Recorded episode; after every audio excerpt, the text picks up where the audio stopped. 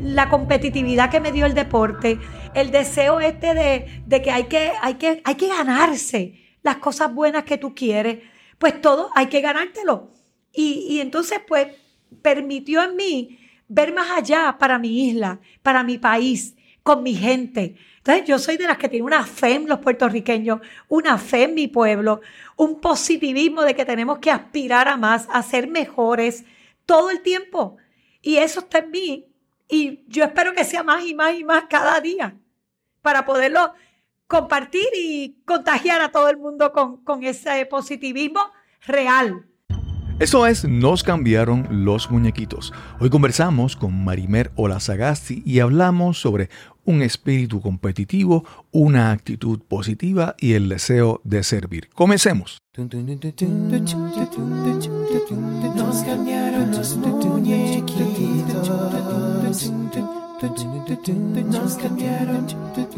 Estás escuchando Nos cambiaron los muñequitos, ganador del premio Latin Podcast Award 2020 en la categoría de mejoramiento personal.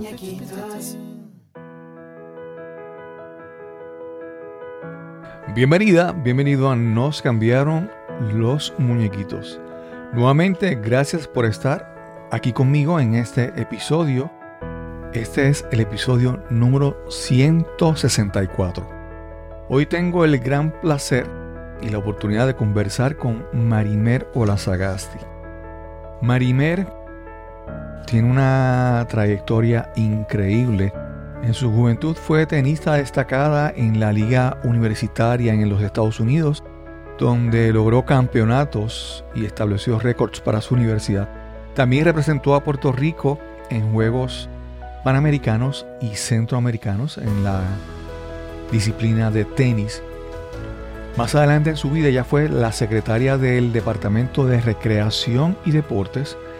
Ha sido una figura muy destacada en el olimpismo puertorriqueño y presidió la Comisión Procede Olimpiadas 2004 para San Juan, Puerto Rico. Conversamos con Marimer sobre las diversas lecciones que ha traído de esas etapas en su vida y cómo las incorpora ahora en su trabajo profesional como psicóloga organizacional y coach certificada. Esperamos que disfrute esta conversación con Marimer Olazagasti. Hoy tengo una entrevista que eh, la persona con la que voy a conversar tiene una trayectoria tan increíble que pudiéramos hacer dos o tres episodios o tratar en este episodio, tratar de concentrarnos en, en la parte, eh, vamos a decir, jugosa, carnosa, la parte que podemos exprimirla para aprender mucho de ella. Hoy vamos a conversar con Marimer Olazagasti. ¿Cómo estás, Marimer? Muy bien, me siento súper bien y feliz de estar aquí contigo. Te agradezco la oportunidad que me des de poderme comunicar con tanta gente que te sigue a través de tus episodios y de tu podcast. Así que yo soy la agradecida que me des esta oportunidad para hablar y expresarme y comunicar con la gente que me puedan conocer un poco mejor. Qué bien, qué bien. Normalmente yo siempre en la entrevista comienzo hablando sobre la, el origen de la persona, la trayectoria y todo eso, pero como hay tanto de qué hablar, pues esto, esto vamos a resumirlo al principio, pero vamos a entrar de lleno a, esta, a esta conversación con, con Marimer. Ella ha tenido varios roles en su vida y varios de ellos de, de, gran eh, proyección, vamos a decir, proyección pública. Ella comenzó siendo de, de estudiante, eh, tenista, competidora, eh, luego ah, siguió en el mundo del olimpismo, en el mundo de los deportes, en el mundo de las comunicaciones, en el mundo corporativo y finalmente ahora es, trabaja como coach y como consultora en sus servicios. Yo no sabía que todavía había estudiado psicología psicología industrial, organizacional. Es mi pasión en términos profesionales. Qué bien, qué bien. Así es. Antes de, entrar en la conversación, yo estaba mirando tu, trayectoria como, como, competidora, como atleta, como tenista, y, veo que durante el tiempo que competías hubo un evento en Puerto Rico que fue muy importante, fueron los Juegos Panamericanos de 1979, y yo no veo, no veo eso. ¿Tú participaste en esos, en esos juegos o, cómo? Mira qué interesante. Eh, mi vida en el tenis fue para mí extraordinaria. Yo empecé un poco tarde, porque empecé a los 12 años y empecé en las canchas de tenis de Valdrich. Y yo tuve lo que podríamos llamar un gran padrino, que era don Luis Piñero, quien estaba a cargo de esas canchas. En ese momento, aunque mi papá era ingeniero eh, y mi mamá eran tasadores los dos, yo me dio por jugar tenis y nadie en la familia jugaba tenis. Eh, todo el mundo estaba tan sorprendido de que yo quería jugar tenis, porque hacía varios años, mucho más chiquita, me había llevado una eh, prima lejana de, de mi mamá a unas clínicas de verano y nos dieron dos o tres clasecitas de tenis y yo me quedé tan enamorada de ese deporte que yo a los 12 años dije, yo quiero jugar este deporte. Mis papás me quisieron complacer, pero no era un deporte. Y papi y mami no podían pagar lo que valían las clases de tenis, los equipos deportivos y todo. Para hacer el cuento largo corto, Cristóbal, yo dije que yo quería jugar tenis. Y en cuanto yo empecé a los 12 años y este hombre, Luis Piñero, casi me adoptó, fue como un padre adoptivo tenístico, yo me puse muchas metas.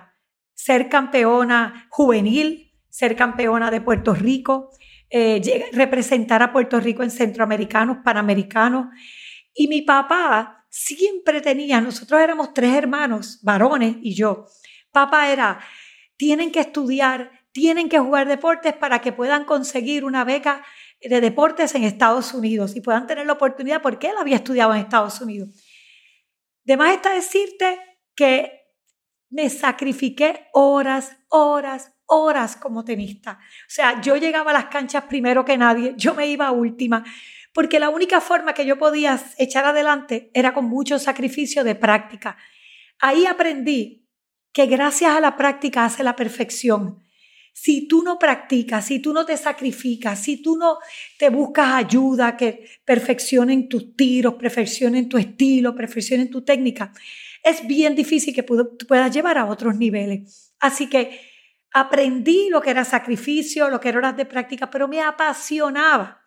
Así que pude lograr ser campeona juvenil de los 14, los 16, los 18. Logré ser campeona de Puerto Rico en el 78. Y en esa trayectoria, mis primeros Juegos centro, eh, Panamericanos fueron en el 75 en México. Y luego en el 78, que ahí fui campeona de Puerto Rico, representé a Puerto Rico en los Juegos Centroamericanos de Medellín, Colombia, y tuve una gran actuación. No logré medalla, pero llegué hasta los cuartos de finales. En el 1979 yo te diría que era mi mejor época. Yo estaba estudiando con una beca completa en la Universidad del Estado de Ohio, Ohio State University. Yo soy una Buckeye y me fascinó estudiar allí. Allí pude lograr en la posición número uno ganar dos años corridos el campeonato del Big Ten en la posición número uno, ganar el campeonato del, del Midwest, de la región de Medio Oeste intercolegial, y el campeonato del estado de Ohio en esos primeros dos años. O sea, que yo venía, pero en mi mejor estado, en mi mejor tenis en el 1979. Pero las cosas de la vida son que hubo unos cualificatorios y aunque yo era una de las tres favoritas para entrar, perdí en tres sets con otra persona, otra muchacha muy buena, eh, para cualificar para ese equipo. Y no pude estar en los Juegos Panamericanos en ese momento por Puerto Rico, en Puerto Rico. Había representado a Puerto Rico internacionalmente en muchos sitios, en centroamericanos, panamericanos, pero ese no lo pude lograr. Fue bien duro para mí, quiero que sepas, bien duro no poder estar. Así que, pero es parte de las experiencias de vida. En una claro. se gana. Yo había ganado la mayoría de las veces. Y en este, el saco mío fue, no pude lograrlo.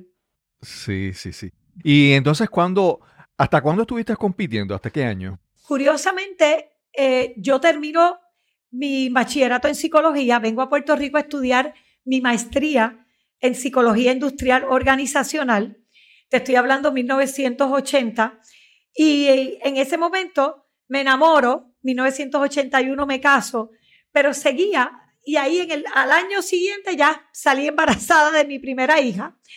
Así que aunque yo tenía 22 para 23 años, era bien joven, pero no obstante al tener mi primera hija, acabar mi maestría, pues ya tenía una y de inmediatamente salí embarazada de la segunda hija, ya terminando mi maestría en psicología industrial. Aún así, con dos bebecitas, en el 1986, ya mis hijas tenían, eh, nació en el 1982, Bianca en el 83, o sea que tenían cuatro y tres añitos, me da por volver a jugar. La fiebre estaba dentro de mí, el deseo de competir, el deseo de, ganar eh, y de volver a representar a Puerto Rico en los Juegos Centroamericanos del 1986 en República Dominicana. Ahí estaba yo igual, vuelvo a entrenar, vuelvo a sacrificarme, vuelvo a tener mi mejor forma posible. Y cuando estaba a punto de tres meses de los Juegos, caigo embarazada otra vez. Wow. De mi tercera hija. Y de, no pude. Me tuve que retirar de esos Juegos Centroamericanos. O sea, obviamente no llegaron cuatro meses antes de los Juegos. Me retiro porque ya estaba embarazada. Y creo que dije, ok, ya es tiempo de, ya tenía 28 años, ya es tiempo de dedicarme de lleno a mi familia, a mi profesión, a mis tres hijas.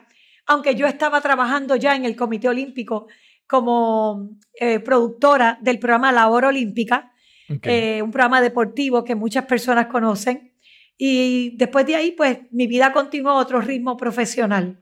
Sí. ¿Y cómo se dio esa oportunidad? Porque tú no tienes estudios en comunicaciones, ¿verdad? ¿Cómo se da esa, ese salto a, participar en producción, en, en, televisión? ¿Cómo fue eso? ¿Cómo se da esa oportunidad para ti? Te explico la oportunidad. O sea, estamos hablando 1988, por ejemplo, yo eh, termino 1982, ya tenía, o sea, tengo mi primera hija, eh, tengo mi segunda hija, y yo en el 1979, cuando yo no cualifico, o sea, para, para el equipo de Puerto Rico, el, don Germán Riquehoff, presidente del Comité Olímpico de Puerto Rico, me da una oportunidad, porque para mí fue devastador no estar en esos Juegos, y me contrata y me da una oportunidad para trabajar en el Comité Olímpico de Puerto Rico y ayudar en mucho de la organización esos últimos meses de los Juegos Panamericanos como miembro, como parte del Comité Olímpico. Y ahí empiezo yo a, obviamente, pues tenía posiciones de liderazgo, eh, coordinaba entrevistas, coordinaba eh, distintas, eh, ¿qué te puedo decir? Experiencias con los atletas. Y don Germán vio en mí como que a mí me encantaba hablar, me encantaba comunicarme con la gente, me encantaba tener esa experiencia, esos people skills que, que me encanta, la empatía con la gente, hablar con gente, unir gente, eh, liderar cosas. Y en el 1900, cuando terminan los Panamericanos 79, pasan varios años y en el 70, o sea, 80, 81, 82, yo termino mi maestría y ahí me ofrece trabajar porque yo no quería trabajar a tiempo completo. Yo tenía dos nenas, yo, yo quería también dedicarme, yo quería un trabajo que me permitiera ser madre y ser profesional.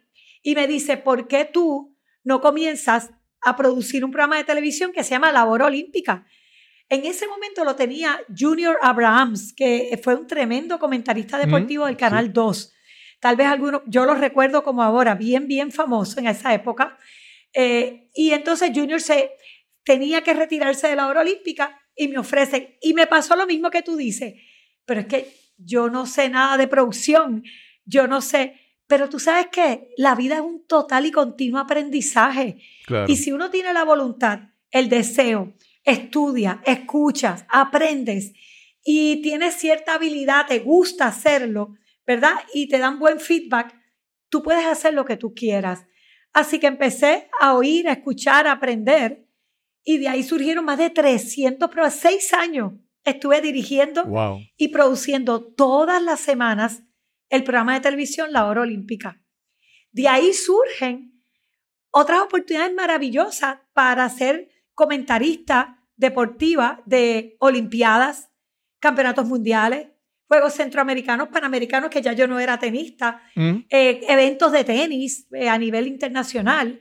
Y todos los canales de televisión pues me llamaban para poder compartir con ellos eventos maravillosos. Y a mí me encanta, me encantan las cámaras de televisión, me encanta hablarle a la gente, me encanta compartir experiencias. Así que esa parte de comentarista deportiva me fascinó. Y tuve la oportunidad, no sé si te acuerdas, de entrevistar a Fidel Castro. En el 1988 fue una oportunidad, una experiencia única eh, de entrevistar a la única puertorriqueña eh, periodista que pudo entrevistar uno a uno al presidente de Cuba, Fidel Castro. Sí, sí, hace, hace, justo antes de comenzar la entrevista estaba viendo en, YouTube que te entrevistaron en el 2016 sobre esa entrevista cuando, cuando con la muerte de, de Fidel. Eh, quería, yo quería explicar porque en la audiencia del podcast hay gente de otros países que no conocen mucho sobre Puerto Rico y quiero explicar solamente por encima de manera explicativa. En Puerto Rico, por la situación política, por la relación eh, política de Puerto Rico con Estados Unidos, el deporte tiene un significado para mí diferente a otros países, ¿verdad? Todo el mundo utiliza el deporte como que la identidad nacional y el orgullo eh, patriótico, pero en el caso de Puerto Rico siempre por la situación, ¿verdad? Siempre el deporte es como que tiene un, toque, un toque diferente, ¿verdad? Por ejemplo, cuando mencionamos, eh, mencionamos los Juegos Panamericanos de 1979, eso es, hubo en aquel entonces un toque político por el gobernador que acaba de fallecer eh, hace poco, el Carlos Romero Barceló. Y, entonces, por eso digo, para cuestión de explicar, siempre para el puertorriqueño el deporte olímpico tiene una connotación diferente porque eh, es como lo, como lo que nos une muchas veces más allá de ideologías políticas o diferentes, o diferentes cosas, ¿verdad? Y eso es e, esa, esa explicación. Pero hay algo que yo quiero hablar también sobre el deporte y es que en algún momento en Puerto Rico se dio un movimiento, algo que surgió una idea y luego esa idea como que fue tomando forma y se concretó una organización. Y, y yo recuerdo que mucha gente en aquel entonces decía, pero eso es imposible, eso no, no, como que, ¿cómo es que ellos piensan hacer eso? Y, y siempre yo recuerdo que incluso en la forma en que el puertorriqueño hablaba, siempre decía, eso ocurrirá en el 2004. Siempre era como algo tan distante. Y entonces, y es que en Puerto Rico, en, en, en esa época, y tú participaste, se dio la iniciativa de proponer a Puerto Rico como candidato de las Olimpiadas del 2004, de el 2004. Y, y, yo diría que es, es, era un proyecto, digamos, no sé, desde mi punto de vista, yo no, no, estaba cercano a eso, pero es como utópico, era algo como un gran ideal, un gran sueño.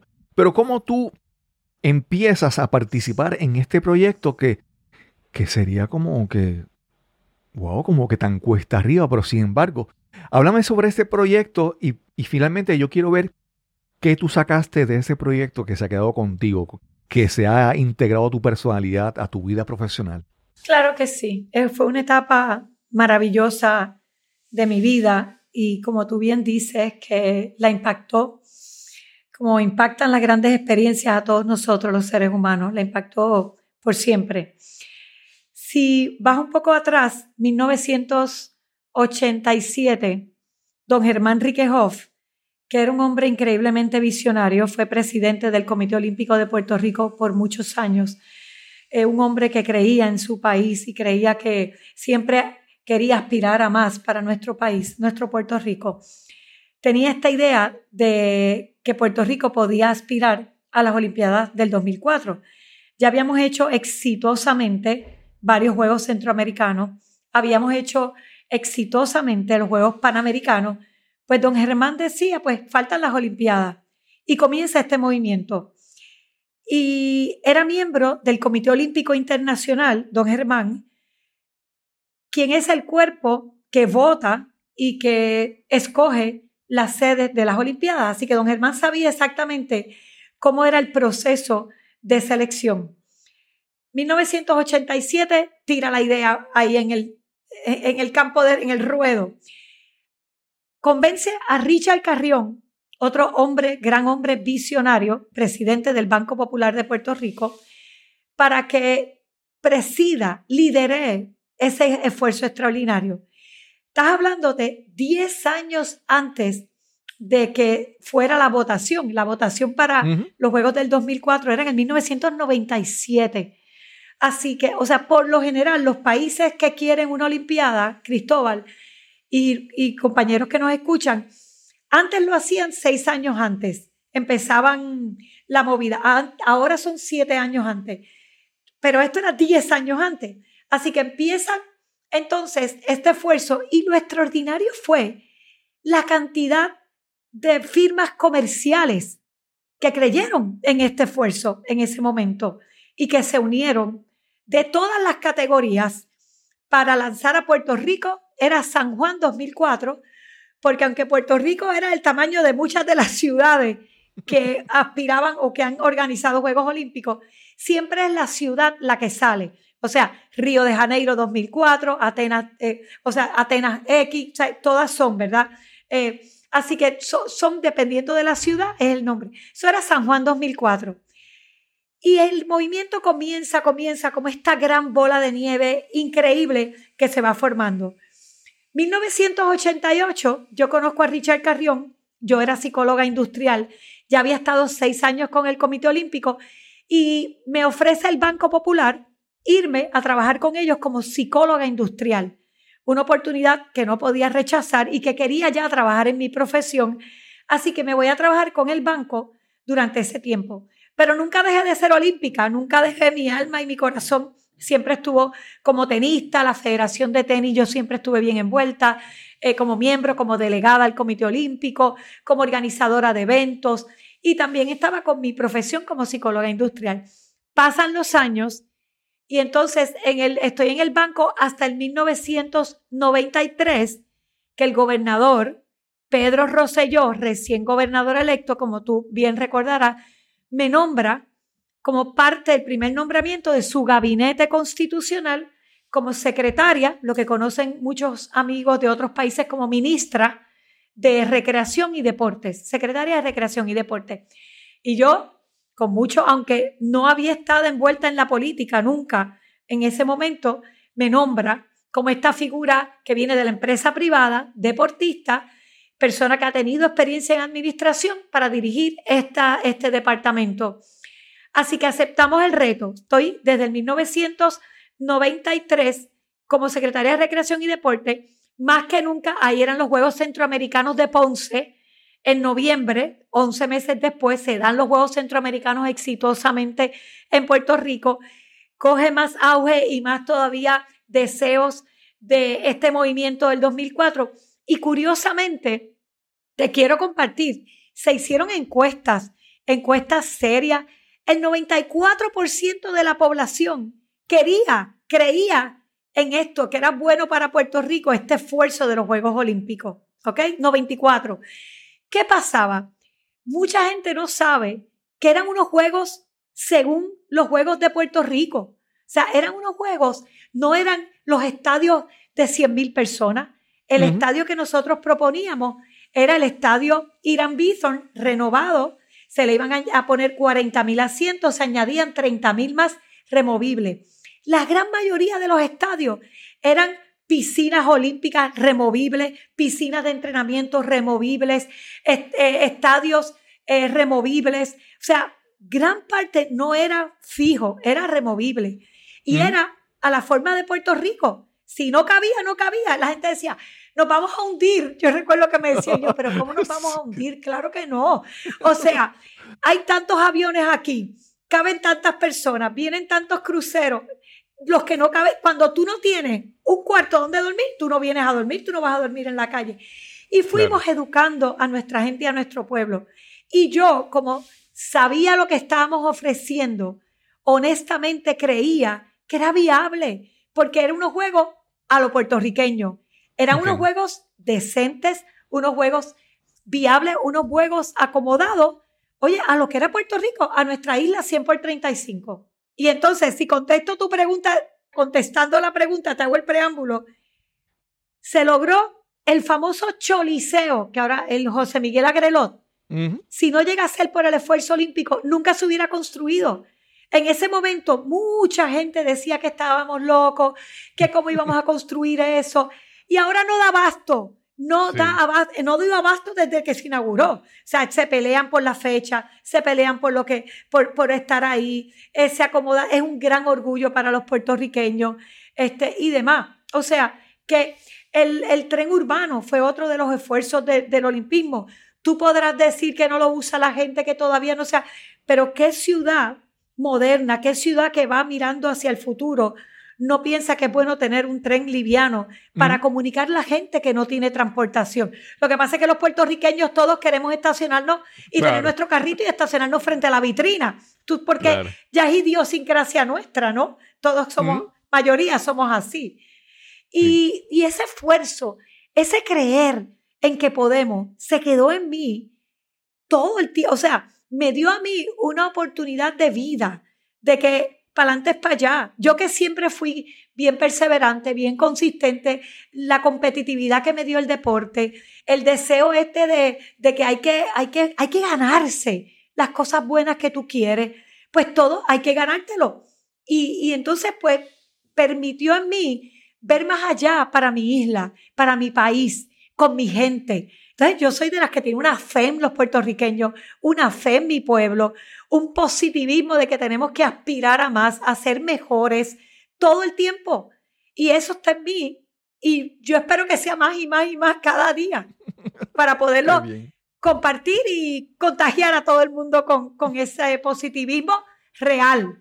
No es que la luna es de queso y se come con cucharita. Claro, claro, claro. No, y, y, algo, algo muy, muy importante que mencionaste es que eh, no es que tú creas en algo, porque mencionaste lo que forma de pensar y todo eso, es como tú puedes convencer, influir a otras personas en que adopten tu forma de pensar. Entonces, como mencionaba, las encuestas que se hicieron sobre las Olimpiadas 2004, cómo entonces el pueblo se fue contagiando de ese, de ese espíritu, de, esa, de, esa, de esa posibilidad.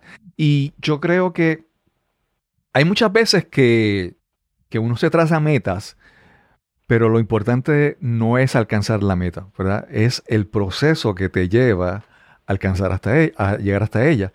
Y muchas veces, aunque no la logres, el, proceso que tú hiciste para ir tras esa meta, tras ese sueño, te transforma. Y yo creo que esa es como que la, la lección que creo que hubo en ti, ¿verdad? Y para, también para Puerto Rico, es que ese proyecto que era algo a veces impensable, eh, cómo Puerto Rico se transformó en la búsqueda de esa meta o ese sueño que, que resultó ser inalcanzable, finalmente mirando hacia atrás. Pero eh, el proceso es lo que, lo que transforma, en la manera en que uno se lanza a, buscar algo, pues uno se adapta y, transforma la forma de pensar y la forma de, uno comportarse. Definitivamente. Y si tú me, haces pensar, ¿verdad? En, esa, en ese momento, en esa época. Eh, las cosas, como vuelvo a decir, que son grandes, que te traen grandes satisfacciones, por lo general tienen sacrificio y cuando hablo sacrificio lo digo positivamente. O sea, yo recuerdo tanta gente a, veces que estaba, pero están locos, ¿cómo va a ser? Eh, ¿Dónde los vamos a meter? ¿Dónde va a Y yo, con esta paz y esta paciencia, y empatía, me sentaba y explicaba, porque ese era mi rol como presidenta de ese esfuerzo. De hecho, ¿por qué Richard Carrión, vamos a decir lo que era un extraordinario presidente de este esfuerzo, se tuvo que salir y por eso entré yo, ¿verdad? Eh, yo entro cuando Richard Carrión era miembro del Comité Olímpico Internacional y nunca un miembro del Comité Olímpico Internacional en los últimos años, pues era también presidente del Comité organizador de ese evento. Así que por eso buscan a otra persona y en ese momento yo era secretaria de Recreación y Deporte y se ponen de acuerdo el gobernador de Puerto Rico con, obviamente Richard Carrión tuvo la idea para que yo dejara entonces la secretaría y me fuera a presidir el esfuerzo olímpico, eh, que lo hice como otro gran reto en mi vida. Así que por eso es que Richard, que había hecho un, como vuelvo a decir, un trabajo extraordinario en llevar el mensaje, eh, pone entonces en nuestras manos y en manos de una, una gran junta de directores que teníamos, personas de la empresa privada, de gobierno, de todas, de todas las industrias, eh, con todos los auspiciadores que teníamos, porque la verdad que la empresa privada dijo presente, al igual que, que dijo el gobierno, la compañía de turismo, el Banco Gubernamental de Fomento, habían unos auspicios increíbles para poder lograr ese esfuerzo. Pues todo eso fue algo instrumental y como tú dices, transformó, te va haciendo crecer, porque, porque las experiencias, las buenas y las no tan buenas, te hacen crecer. Y ahí es donde tú no te puedes decaer. Eh, tú tienes que seguir adelante, tú tienes que tratar de convencer. Hay personas que nunca los vas a convencer, pues los respeta. Fantástico, yo te respeto. Así que sigo adelante con los que busco la energía positiva de los que creen en el esfuerzo para que te sigan animando y te inyecten, ¿verdad? De ese positivismo y de esa energía, porque nada de, esos esfuerzos y de esos movimientos son fáciles. hay, que, hay que luchar por ellos, hay que creer en ellos, hay que apasionarse con ellos para poder entonces llevarlos al fin. Si se logran, fantástico. Pero si no se logran, como tú maravillosamente has expresado, el crecimiento en ese proceso de mío y de los miembros y de Puerto Rico, yo creo que fue excepcional. Así yo lo catalogaría. Marimer, aquí resumiendo un poco, hablamos sobre sobre tu época como tenista, eh, atleta competitiva, y la lección, una, lección que se ha quedado contigo es la parte de, de esforzarte y practicar, ¿verdad? Y la disciplina de continuar todo el tiempo. La práctica, no voy a decir que la práctica hace la perfección, pero la práctica hace la excelencia. Yo creo que esa es la lección que traes de, esa parte. Y con tu etapa eh, en el Comité Olímpico y el Comité Organizador de los Juegos del, del 2004, me, tu lección que mencionaste, que la comparto ahora, es que decir que creer que podemos, y me gustó una frase que diste, que, que para adelante es para allá, es como que es, directa, sencilla y clara. Es el drive. sí, pones el drive todo el tiempo. Hay veces que hay que poner el neutro, ¿verdad? Pero no el reversa. Pones el neutro recapacita, evalúa las posiciones, evalúa dónde estamos y vuelves y pones el drive, porque siempre es bien importante uno escuchar todas las partes donde, de lo que tú estás haciendo y, y no creer jamás que te lo sabes todo. Esa parte para mí ha sido bien importante. Yo aprendo tanto y tanto de, y he aprendido de muchas veces de la gente que menos te lo espera. Aprendes, te dan una lección de vida y entonces tú la escuchas, coges lo que tú entiendes importante y vuelves y pones el drive entonces para seguir adelante. Así que eso ha sido para mí bien trascendental. Sí. y en tu etapa de servidora pública, con el tiempo que estuviste como secretaria de Recreación y Deportes, ¿cuál fue, cuál es la lección que te has traído, que aprendiste en ese tiempo y se ha incorporado a, tu personalidad, a tu, a tu profesión? Esa fue una de las etapas más lindas también de mi vida profesional. Y era por la gente, por nuestros empleados. Cuando yo llegué al gobierno sin tener una idea, ¿verdad? Pero sí, siempre he dicho que lo que más me ayudó Cristóbal era a tener conocimiento de la organización. O sea, cuando tú estudias psicología industrial organizacional, nosotros somos los que estudiamos la conducta humana en las organizaciones, ¿verdad? El psicólogo clínico estudia la conducta humana cuando se relaciona uno a uno, el social, la social comunitaria. Cada uno tenemos nuestra área de, expertise, si le quieres llamar, aunque el expertise yo digo que se sigue esto a través de toda la vida. Uno nunca logra ese expertise último y pleno, ¿verdad?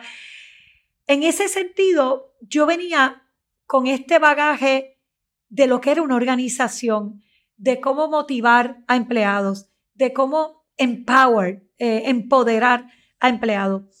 Y una de las cosas más importantes para mí fue que cuando llegué, había empleados que se había sido tan injusto con tantos empleados. Nosotros teníamos 2.500 empleados.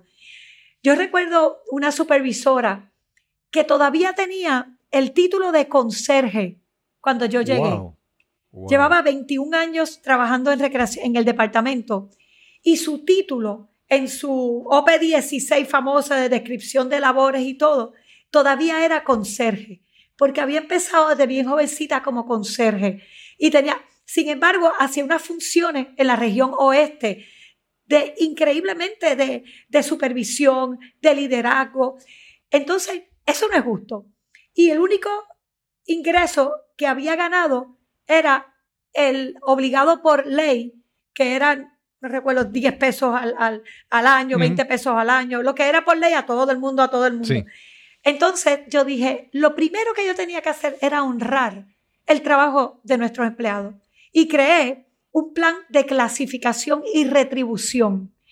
Y inmediatamente le dije a la, a la persona en finanzas, tiene que haber dinero, porque costaba obviamente en aquella época como 5 o 6 millones de dólares adicionales poner a todo el mundo a la par con las labores y con...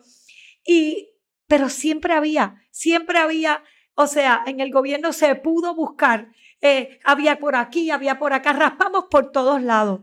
Y la extraordinaria directora de finanzas en esa época pudo lograr buscar el dinero e hicimos un plan de clasificación y retribución y le dimos, honramos el trabajo de todos esos empleados eh, como era correcto, con los títulos correctos, en el orden correcto. Y yo creo que eso dio un reconocimiento a todos ellos, un impulso, una, una conexión con nosotros bien grande.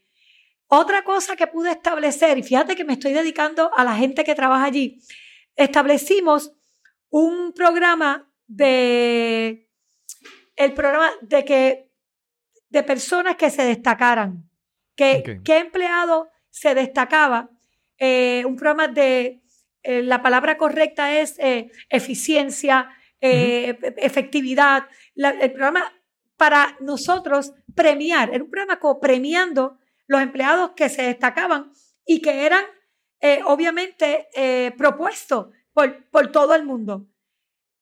Hace poco me encontré a la primera persona ganadora de ese, de ese título, de ese premio de, de, eficiencia, de efectividad del programa que nosotros creamos y todavía lo primero que hizo secretaria, yo fui la, la primera persona que, que obtuve el premio. O sea, tú sabes, la yo nunca me olvido de eso. De ahí en adelante yo tenía más motivación. Así que poderle premiar a nuestros empleados cuando hicieran su trabajo los motivaba increíblemente. Así que, y la otra cosa que aprendí, bien importante, era que le tenía que demostrar a nuestros empleados que yo iba a llegar primero que ellos, yo estaba allí primero que nadie, antes de las 8 de la mañana. Yo era la última que me iba. Yo iba a todo Puerto Rico, a todas las actividades. Yo trabajaba 24/7 y no estoy diciendo que trabajar 24/7 porque yo tenía tres hijas en ese momento. Pero en el comienzo, al principio lo mantuve, después siempre creé un balance de jamás dejar de ir a actividades de mis hijas, jamás dejé de ir, siempre hacía un gran balance. Pero te tengo que decir que no había tiempo para mí. El tiempo era mis hijas y mi esposo en ese momento y recreación y deporte en el otro. Pero los empleados me veían en todas partes y todo el mundo iba porque la secretaria iba a ir para allá. Así que creamos organización, creamos dirección, le dimos dirección a dónde íbamos a movernos, le dimos eh, disciplina y le dimos motivación a nuestros empleados con el ejemplo de, de uno mismo. Y ellos veían mi pasión y todo el mundo se contagiaba, respeto, se creó un respeto muy grande a ellos eh, y yo valoraba a todo el mundo por igual, independientemente de creencias políticas, independientemente eh, de afiliación. O sea, yo valoraba al ser humano y al profesional que quería trabajar con nosotros y echar hacia adelante el departamento y ponerlo en el sitial y la meta que lo habíamos querido poner. Qué bien, qué bien. Sí que para mí fue maravilloso. Y de ahí entonces fue que brinqué, como digo yo, a cuando me ofrecieron entonces presidir el esfuerzo del 2004. Me dio muchísima pena dejar la agencia, muchísima y a mis empleados. Todavía me encuentro con ellos y me da las más grandes alegrías cuando me encuentro con ellos en distintas posiciones, que siguen logrando cosas y que se recuerdan, pero claramente de las experiencias que tuvieron cuando fuimos secretaria de esa agencia. Marimer, dando, dando un poco de, fast forward, un poco de acelerando el paso del tiempo, eh, yo eh, hace poco descubrí un, podcast que se llama Entre tú y yo, que, es tu podcast, y, y como estabas, por lo menos de, yo no te veía, o sea, no estabas como que en, la, en el ojo público, no sabía mucho de tu, de tu carrera después. Pero entonces me pongo, te contacto y me pongo a, investigar sobre qué ha sido tu, tu trayectoria en los, en los, años recientes. Y yo veo que tu deseo de seguir aprendiendo ha continuado y yo veo que tú te has, te has eres certificado como coach de inteligencia emocional, mediadora de conflictos. Hay unas cosas que quiero preguntarte, que por ejemplo también es Master Kimon en, en inteligencia emocional. quiero que me expliques qué es eso y también algo de con programación neurocaligráfica. Háblanos sobre entonces que estas dos cosas, ¿verdad? Estas dos herramientas que yo para mí son nuevas y, cómo las incorporas a tu trabajo actual. Master Kimon es de Barcelona, España.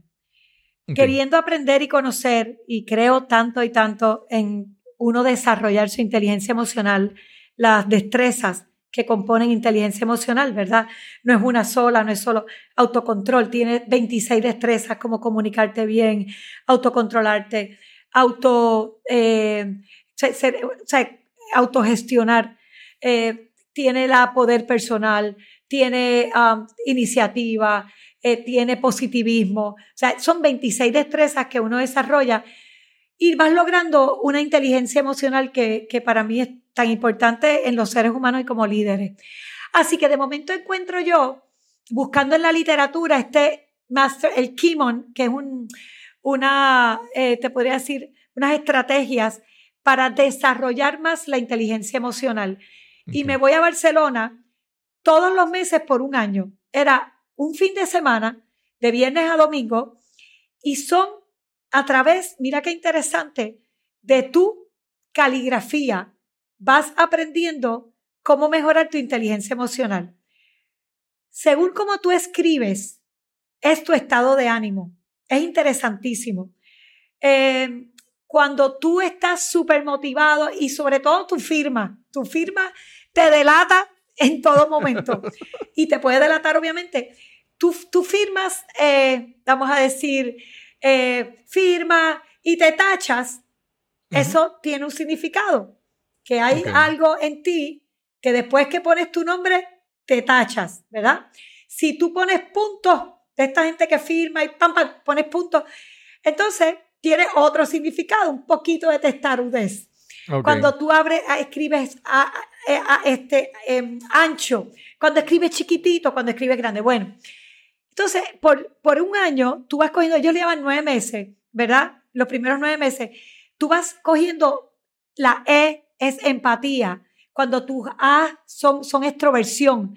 Y escogieron siete categorías de inteligencia emocional para tú desarrollar a través de mejorar tu escritura. Así que tú vas literalmente todos los meses eh, hablando y obviamente te dices unas frases como unos mantras por las noches de lo que has escrito durante el día y en eso vas mejorando tu empatía un mes, tu extroversión otro mes. Y así diferente, tu positivismo, otro mes. Eh, y vas desarrollándolo a través de la escritura, vas mejorando tu escritura. Y al final de nueve meses tienes también, coges seminarios de gerencia, seminarios de, de liderazgo. Y todo ese año yo lo estuve trabajando y logré terminarlo, me gradué como Así que ahí está envuelta lo de, y era Master Kimon, haber terminado el año, haber cubierto lo de la caligrafía, ¿verdad? Eh, todo, mejorar mi firma, eh, mejorar mi escritura. Y fue bien, para mí maravilloso, aprendí, lo adapté, todavía lo hago, él dice, ok, ¿qué pasa que las están más chiquitas? ¿Qué pasa? me paso autocorrigiendo y siempre me ayudó. Y, me, y tú dirás, pero tú necesitas ser más extrovertida de lo que tú eres. Y yo, bueno, sí, siempre es bueno ser extrovertida, ¿no? O tener más empatía. Así que fue un año maravilloso y, y siempre lo llevo conmigo. Es curioso, Cristóbal, porque cuando presento en los talleres, ¿verdad? Tú sabes que uno presenta como, conferenciante, pues yo soy esto, psicóloga. Y la gente me pregunta lo de grafología. Y entonces todo el mundo quiere que yo le haga un análisis de su firma. A ver, ay, pues yo voy a firmar y usted me yo no, yo no estoy aquí para esto. Vamos a hablar de autoestima. Pero todo el mundo, y siempre al azar cojo dos o tres de mis estudiantes o de, los, de las personas que participan y, y le analizo la firma. Y entonces, pues nada, ay, es verdad lo que usted dice. Y es, es hasta cierto punto.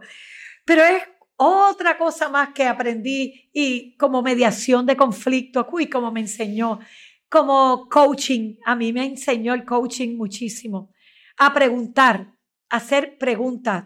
Yo que me encanta preguntar, así que me enseñó a hacer preguntas más poderosas, más, yo lo pregunto todo, todo, porque yo quiero saber todo de todo el mundo. Y no, fíjate, no soy curiosa, yo no te puedo decir, o sea, es saber de ti como ser humano. No, no soy de esto que se pasa curioseando a ver qué hizo, qué no hizo y por qué hizo esto y dónde. No, es sobre el ser humano. O sea, e, e, eso, ese tipo de pregunta me encanta conocer. ¿Por qué tomó esa decisión? ¿Por qué estudiaste tal cosa? Eh, ¿Qué te hizo hacer eso? ¿De dónde tú vienes? ¿Cómo, ¿Cómo es tu relación con tus hermanos? Que me dé un poquito más de conocimiento del ser humano con el que tengo al frente. Claro. Eso me ayudó mucho, el coaching. Sí, yo, yo siempre pienso que, que las, las preguntas, muchas veces hay personas que se resisten a, que le hagan preguntas. Porque, eh, no sé, mi explicación así a la ligera es que ellos tienen el ego que los, se protege, ¿verdad? Y entonces son las personas que no quieren, no quieren que le hagas preguntas, ¿verdad? Porque una pregunta puede ser poderosa. Una pregunta puede ser el inicio de un proceso de, descubrimiento, de manifestación, de desahogo. Y entonces, en la manera en que, como te digo, hay personas que yo veo que, tú no le puedes ni siquiera preguntar porque están como que eh, encerrados en una, en una coraza, ¿verdad? Y, hay, incluso hay, hay personas que yo he visto que que si tú le pones una música como que relax, de piano, como música de meditación, y dicen, no, quita eso. Hay, hay personas que están constantemente buscando, eh, como que creando eh, unas paredes, unas murallas alrededor de ellos y evitando... Barreras, barreras. Sí, creando barreras. Y entonces, el, el, el, una pregunta, que es lo que estamos hablando ahora, puede ser el inicio de una de transformación, un proceso de descubrimiento que que mucha gente no, alguna gente no quiere enfrentar. ¿Cómo tú utilizas el, en, tu práctica cotidiana las preguntas, el coaching o todas estas herramientas que tú eh, has mencionado con tus clientes eh, para buscar transformar tu vida? Fíjate, yo pienso que a todo el mundo, o a la gran mayoría de las personas, todavía yo no he conocido a personas que no les guste hablar sobre su vida o sobre sus experiencias o sobre lo que han logrado.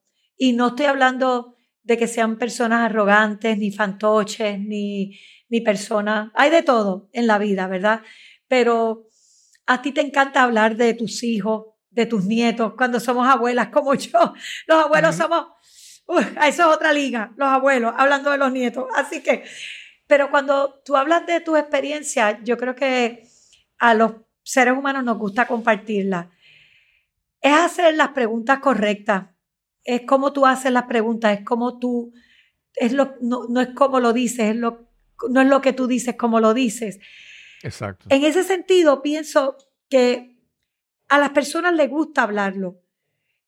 Hay que buscarle por dónde, con ese respeto, eh, esas preguntas básicas, háblame de ti, de dónde tú vienes, cuáles son tus raíces, eh, que, o sea, háblame de, tu, de tus padres, puede ser que tenga una, una familia preciosa, puede ser que no, pero si no, wow, ¿cómo tú lograste llegar hasta donde estás? ¿Cómo, te transformaste? ¿Cómo, ¿Cómo pudiste convertir esa situación tan difícil? Háblame, comparte eso con nosotros, ¿verdad?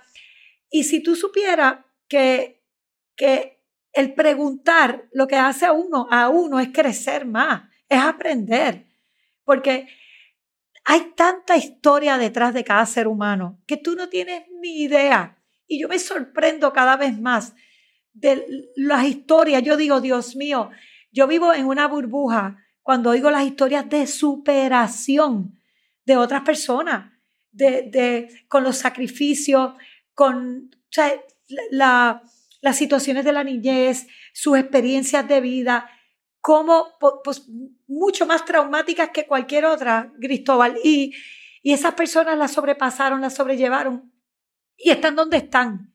Y yo me quito el sombrero y, y lo que tengo es todavía más admiración, ¿verdad? Eh, así que para mí, a mí me encanta. Yo me fascina hacer preguntas. Me encanta hacer preguntas. Si tú supieras que uno de mis episodios que hablaste de los que, que, hice era de por qué es importante preguntar. Porque coge el otro lado de la moneda.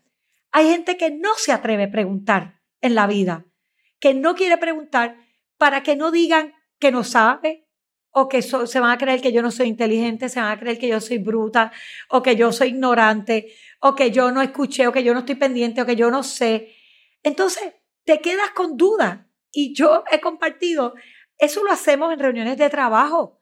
De momento tú no entendiste qué fue lo que dijo el supervisor, cuándo es que dúo el proyecto o cómo es que tiene que hacerse.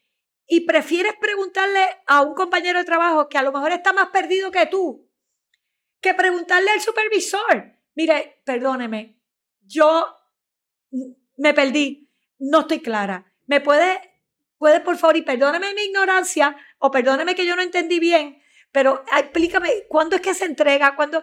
Pero por temor al que dirán, por temor a que, a que el otro piense algo, que, que yo no, ¿sabes? No preguntamos y estamos confiando y a lo mejor el otro te induce a un error mayor. Y eso pasa en reuniones de escuela, eso pasa entre las parejas, eso pasa hasta, hasta en compartir con amigos.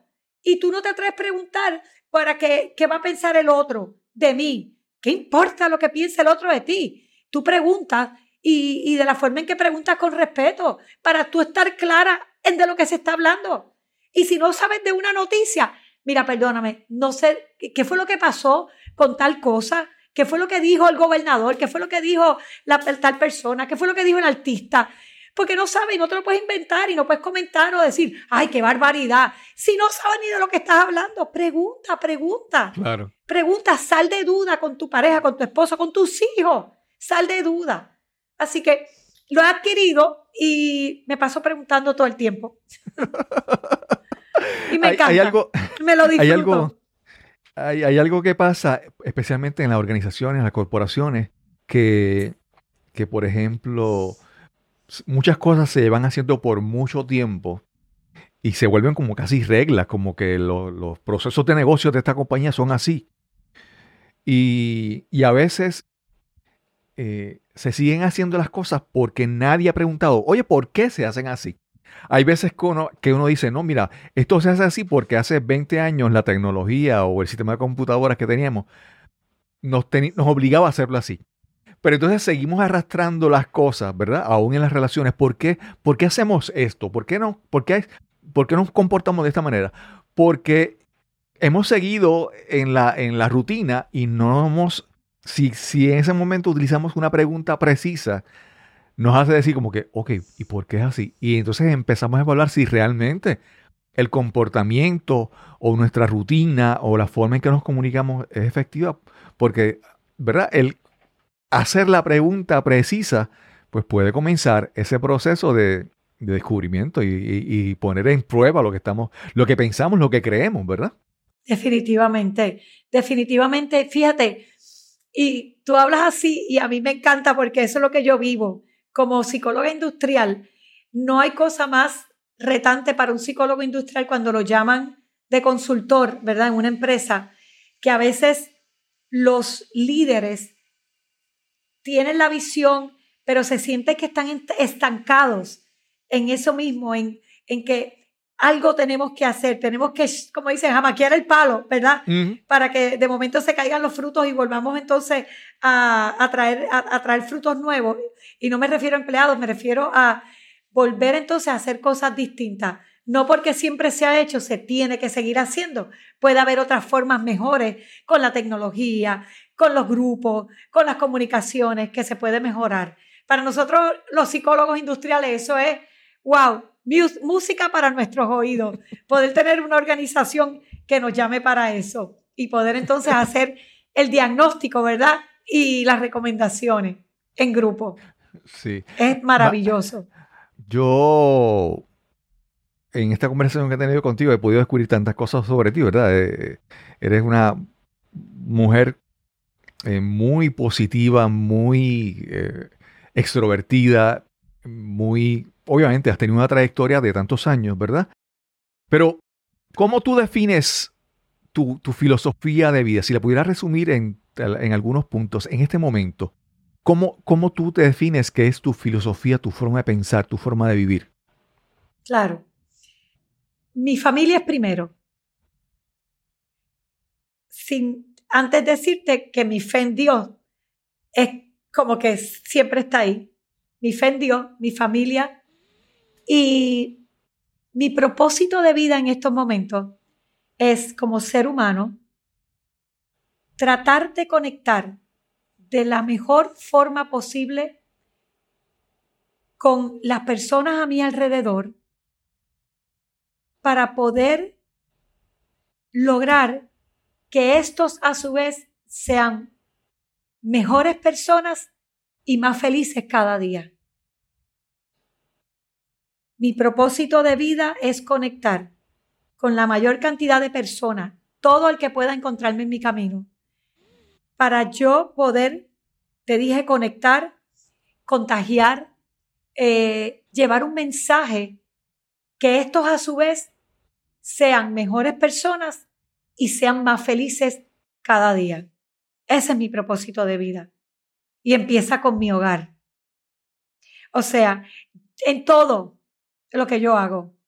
Yo no critico, yo no juzgo y yo, yo soy, o sea, yo digo, e, eso de juicio, chisme, eso no está en mi vida. Yo no miento. O sea, ¿por qué yo te voy a juzgar a ti por X, Y cosa que tú haces si yo no conozco tu historia?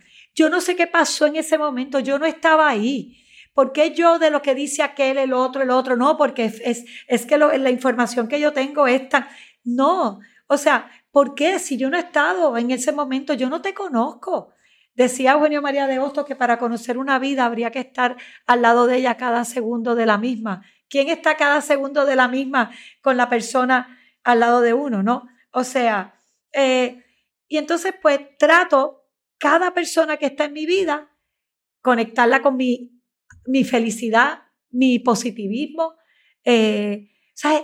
Es que la felicidad es tu decisión, Cristóbal. Tú decides ser feliz. Yo decido y no es que, no es que yo vivo, ahora vuelvo a decir, eh, que, que, a mí, claro, todo yo lo cambio positivo. Si yo choco al carro, Dios no lo quiera hoy o me chocan, yo no me voy a dañar el día por ese episodio. Yo simplemente, ok, ocurrió, ¿qué aprendí del wow? La próxima vez estate más pendiente. O wow, pues ¿qué vas a hacer? ¿Te chocaron por detrás? Pues no, pues mira, sí, va a costar, mira, pero yo estoy viva, estoy bien. No va a dañar mi vida, es mi decisión. Cualquier cosa que pasa no va a dañar mi vida. O sea, yo me ocupo de mis asuntos. Yo te ayudo a ti como ser humano, yo trato de compartir mis experiencias, pero yo no me puedo meter en tus problemas, ni puedo perder el sueño por tus problemas, aunque, aunque sea mi marido, que lo adoro y lo quiero. Mi esposo es mi esposo. O sea, y pueda tener situaciones X, Y, mis hijas, mis nietos, en la escuela, en el trabajo. Yo asesoro, si me piden, yo ayudo eh, con mi fe, mi positivismo, mi experiencia de vida. Pero créeme, duermo como una bendita. Duermo, yo me ocupo de mis asuntos, como dice, sí, como dice Byron Katie, en un libro que yo recomiendo, Loving What Is. Eh, amar lo que es.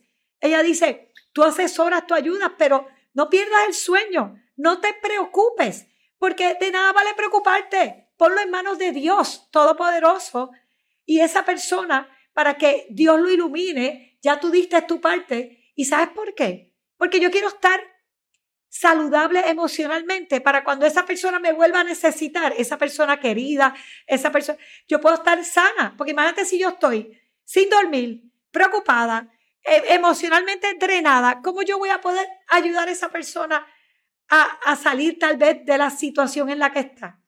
Así que todas esas enseñanzas, todos esos libros maravillosos que yo leo y me gustan y los aplico, pues trato de llevarlos a través de mis podcasts, de mis episodios y a través de los mensajes diarios de vida, ¿verdad?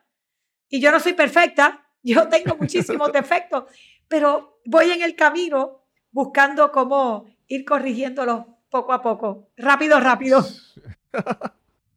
Marimer, eh, nosotros hemos estado viviendo, bueno, todo el mundo, ¿verdad? Desde el último año, la, la pandemia, y entonces todo esto, estamos constantemente mirando las noticias de qué tan contagioso es el virus y todo eso, ¿verdad? Y eh, de alguna u otra manera hemos estado expuestos a lo que es el mecanismo de propagación y todo eso. Y te lo digo porque tú mencionaste que tu propósito es conectar con la mayor cantidad de personas y que esas personas se sientan bien, ¿verdad? Y es volviendo al, concepto de, la viralización del virus, la propagación, también esa forma de propagación funciona para las cosas positivas, ¿verdad? En la manera en que tú le, por ejemplo, saludas al, guardia que está en la entrada de tu urbanización, ¿verdad?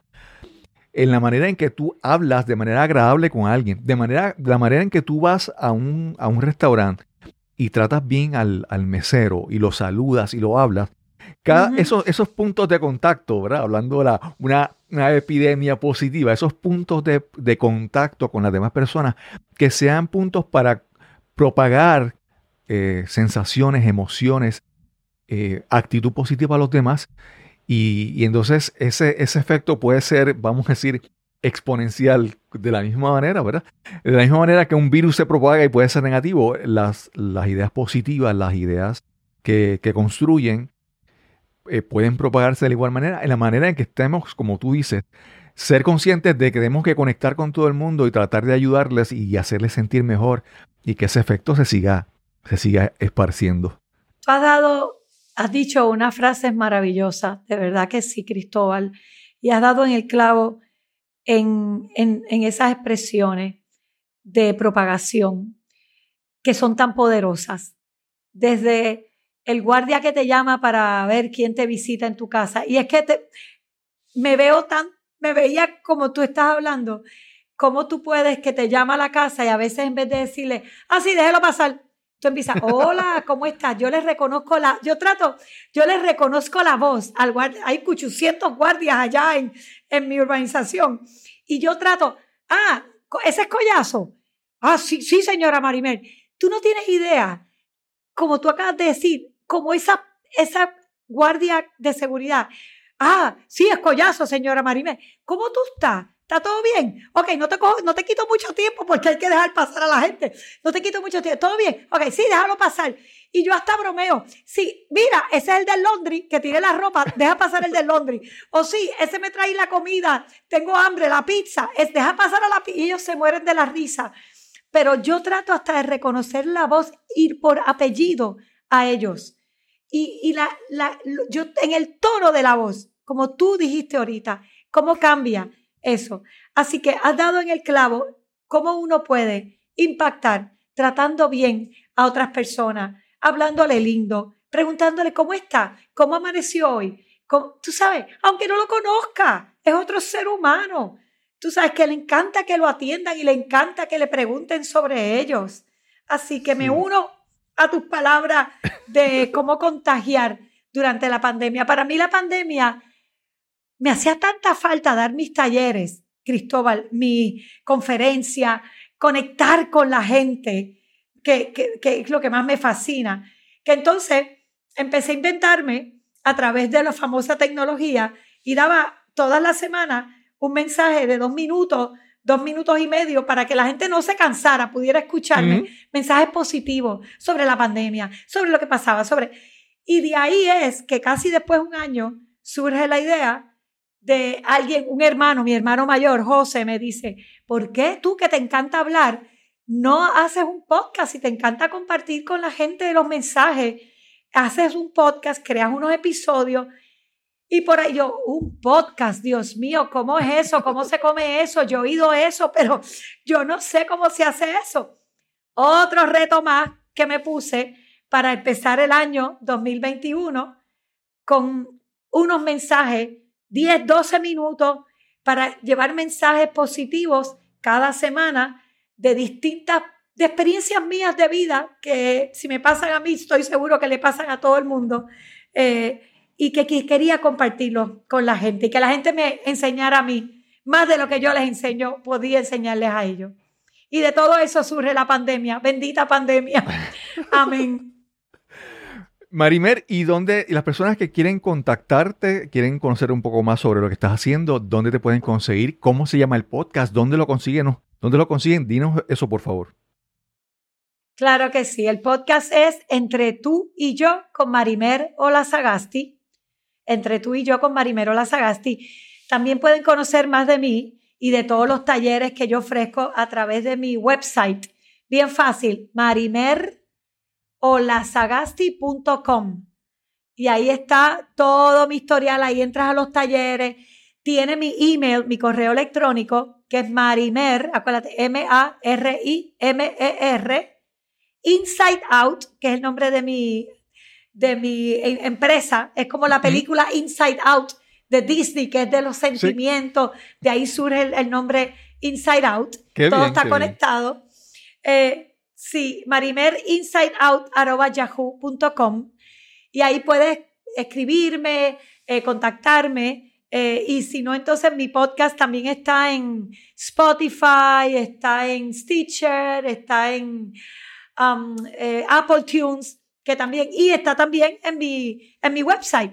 Hay una, una pestañita que dice entre tú y yo, y ahí entonces están los videos que hago, cortitos, y los episodios del podcast, que ya casi van a ser 20. Llevo 20 esta semana. Súper, súper. Ya, sí, bueno, no comparo contigo que yo te pregunté y tú tenías ciento cuánto? 170. 180, algo así. Uy, Dios mío, qué maravilla. Eso sí que es admirable. Pero la diferencia es, hay, hay, un, hay, un, hay un dicho oriental que dice que el mejor momento para sembrar un árbol era hace 10 años.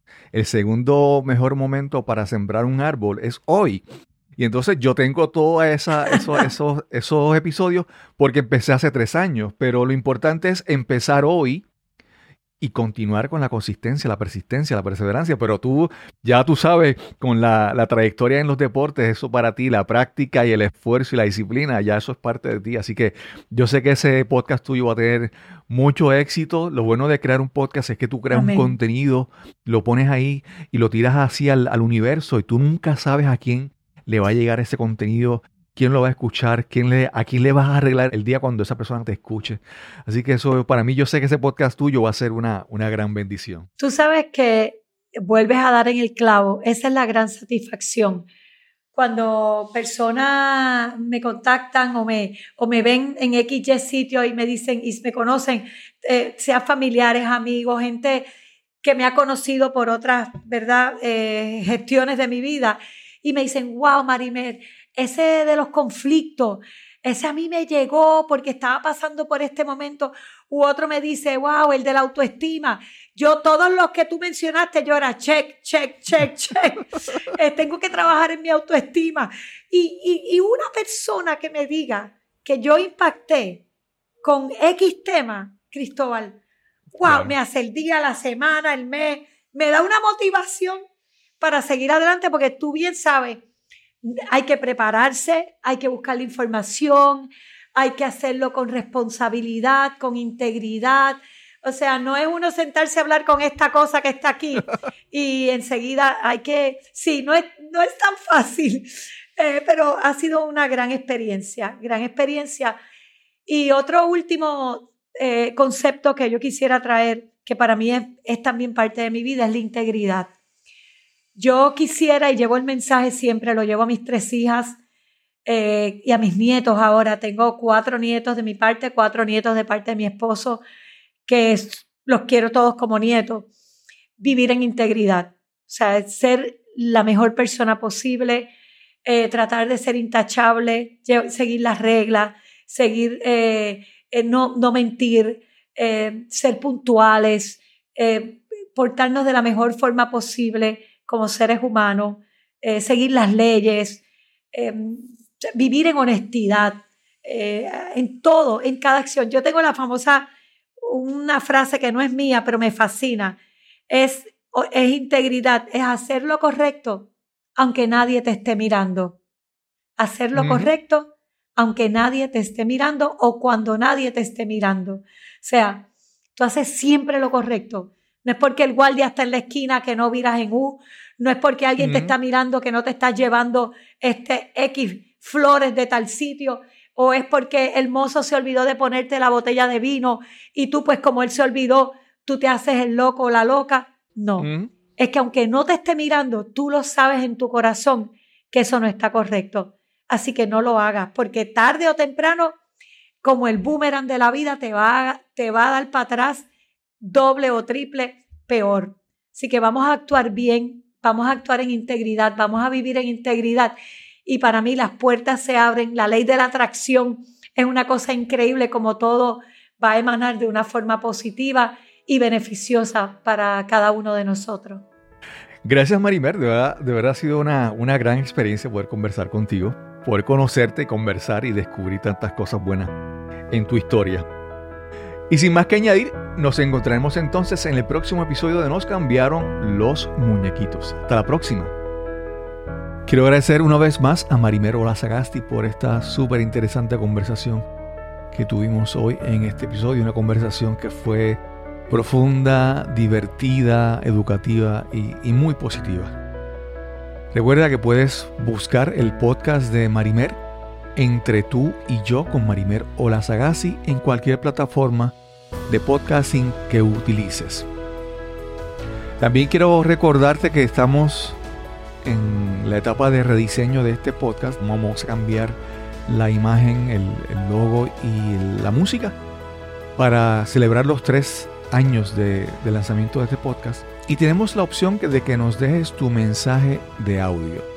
Si hay algo que has aprendido de este podcast, si hay alguna lección que has recibido, si hay algo que te ha beneficiado de este podcast, por favor, déjanos un mensaje y para hacerlo vas a visitar la página cristobalcolón.net diagonal mensaje.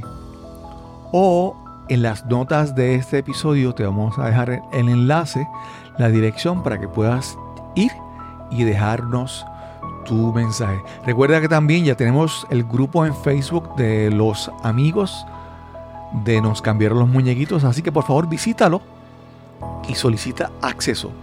Y sin más que añadir, nos encontraremos entonces en el próximo episodio de Nos cambiaron los muñequitos. Hasta la próxima.